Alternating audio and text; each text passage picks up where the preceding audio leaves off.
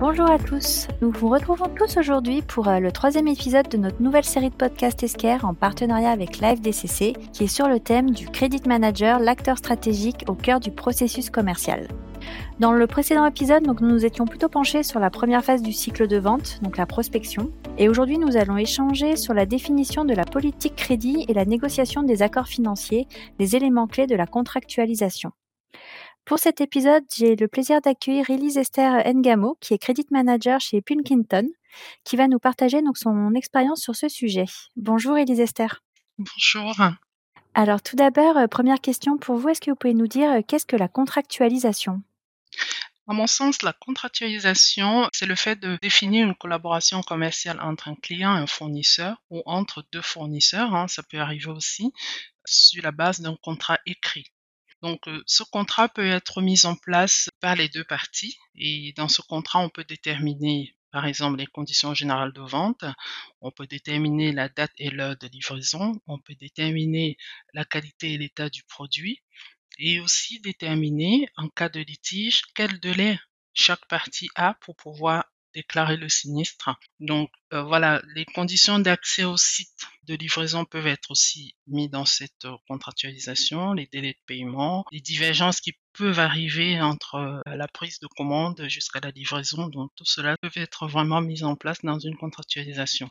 Et si cela est vraiment bien calibré dès le départ, la collaboration ne peut que mieux se passer. Ok. Et en quoi consiste la définition de la politique crédit?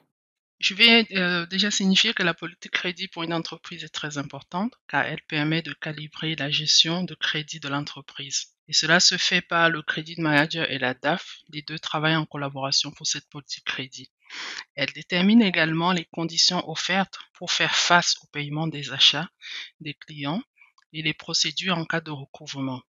En cas de retard de paiement, qu'est-ce qu'on doit faire quelles sont les possibilités qu'on a? Est-ce qu'on a la possibilité d'accorder euh, un échéancier à un client? Comment est-ce qu'on gère euh, vraiment euh, cette politique crédit? S'agit-il d'une étude de l'environnement crédit de l'entreprise? Comment le risque doit être géré? Est-ce qu'on se positionne plutôt sur une gestion en amont ou en aval? Comment sécuriser au mieux le risque crédit. Si nous partons plutôt sur une gestion en amont, ça veut dire que nous évitons de faire un recouvrement, c'est-à-dire qu'on va limiter au mieux les risques. Il est aussi possible de sécuriser en étant flexible hein, pour nos bons clients qui ont peut-être juste un petit souci de trésorerie. À ce moment-là, on peut leur accorder des échéanciers on peut faire aussi une gestion au cas par cas en fonction de la, solvabilité du client. Est-ce qu'il a un problème ponctuel ou est-ce qu'il a un problème vraiment structurel? Un logiciel de scoring peut aussi nous aider euh, lors de la politique crédit de l'entreprise à rassembler tous les éléments autour de l'environnement financier du client ou du fournisseur pour savoir si on a euh, les garanties d'être payé, s'il est membre d'une grosse structure qui pourrait garantir le paiement en cas de non-paiement. Donc on étudie cet environnement pour vraiment bien calibrer notre politique crédit. D'accord et nous parlons souvent donc de négociation avec, les clients. Sur quels critères peut-on négocier avec eux et pourquoi il est important de le faire? En mon sens, on doit négocier avec le client, sur la coopération et la collaboration. C'est vraiment tout le process de l'achat-vente, si c'est entre clients-fournisseurs ou ou l'échange de biens, achat-vente ou achat-achat entre deux fournisseurs c'est euh, par exemple mettre en place tout ce qui est conditions de paiement pour les clients, les escomptes accordés pour motiver un client par exemple à payer plus rapidement s'il a euh, une trésorerie favorable qui le permet, les remises annuelles, les RFA en fonction du chiffre d'affaires réalisé, on pourrait accorder un certain pourcentage en fin d'année au client pour le motiver à, bien sûr rester chez nous ou alors le motiver à faire encore plus de, chiffre d'affaires. On peut négocier également sur le prix du produit, sur la qualité du produit et tous ces éléments euh, sont nécessaires. Pourquoi on fait cette négociation? Le client et le fournisseur doivent se mettre d'accord afin de fidéliser chaque partie. Donc, cette négociation doit être vraiment bien définie dans un contrat pour éviter déjà les divergences et aussi les aléas qui peuvent arriver au, moment de la collaboration, ce qui nous permet à travers la négociation de poser les choses et pouvoir arbitrer et s'accorder sur différents points de vue pour trouver un accord biparti.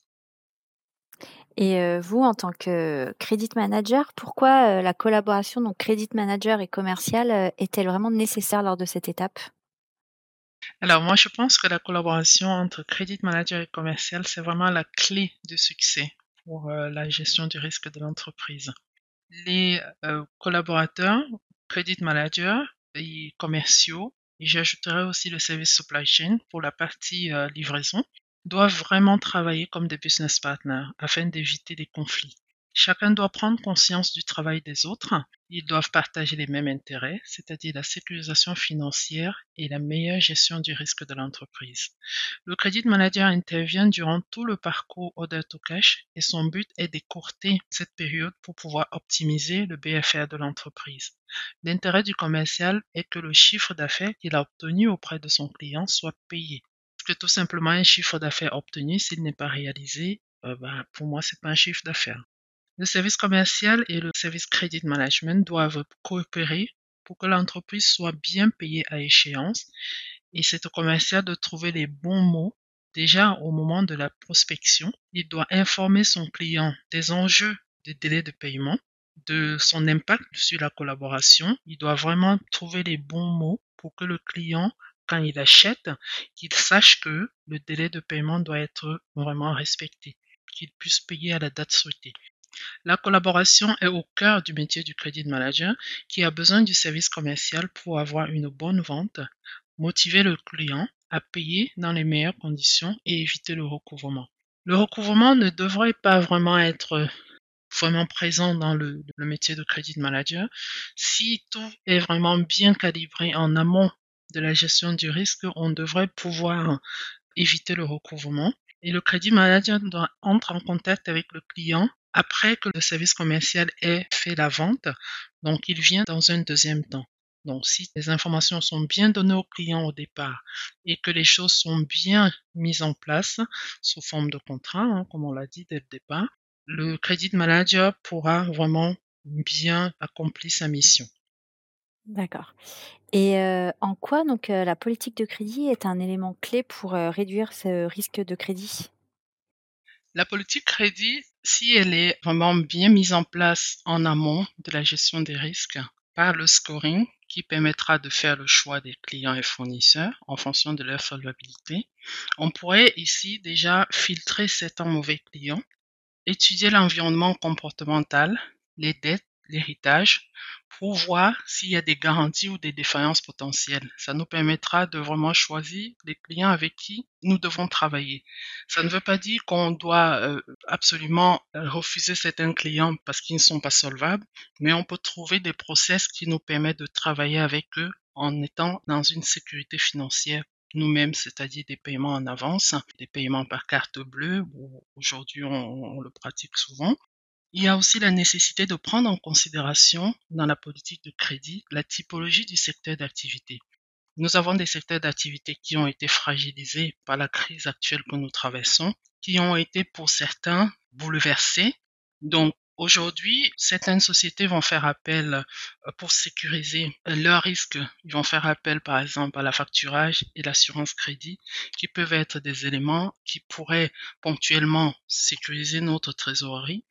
Donc, le crédit manager doit vraiment se baser sur tous ces éléments clés pour pouvoir analyser à 360 degrés la politique crédit de l'entreprise et pour gérer le risque en amont et sécuriser les finances de son entreprise car comme on le sait bien, mieux vaut prévenir que guérir.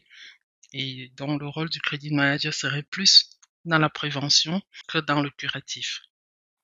Donc un rôle euh, clé du crédit manager euh, pendant justement cette étape de contractualisation. Un grand merci euh, donc pour votre intervention justement autour de cette politique crédit. Donc moi je vous donne rendez-vous pour notre prochain épisode qui lui sera consacré au rôle majeur du crédit manager lors de l'étape de facturation.